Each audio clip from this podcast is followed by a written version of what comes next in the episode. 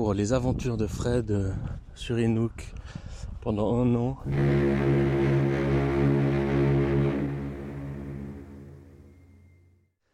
Là, on est le 21 avril. Je suis au bord de la mer à Preveza, en face de la ville de Preveza, en fait, dans les chantiers navals. On entend peut-être quelques goélands et les vagues, petites vagues derrière moi.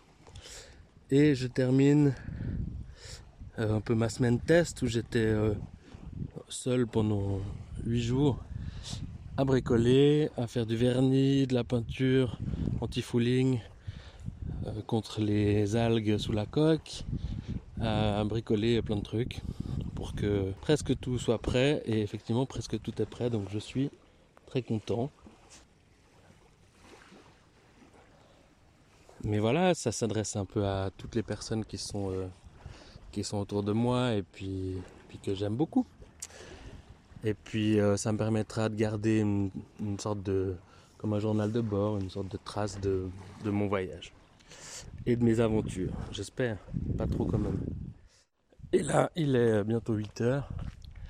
Le soleil se couche tranquille. Euh, la météo ici, c'est un peu beaucoup de vent, tout d'un coup, euh, grand beau, plus de vent, les nuages très noirs, ça change un peu tout le temps.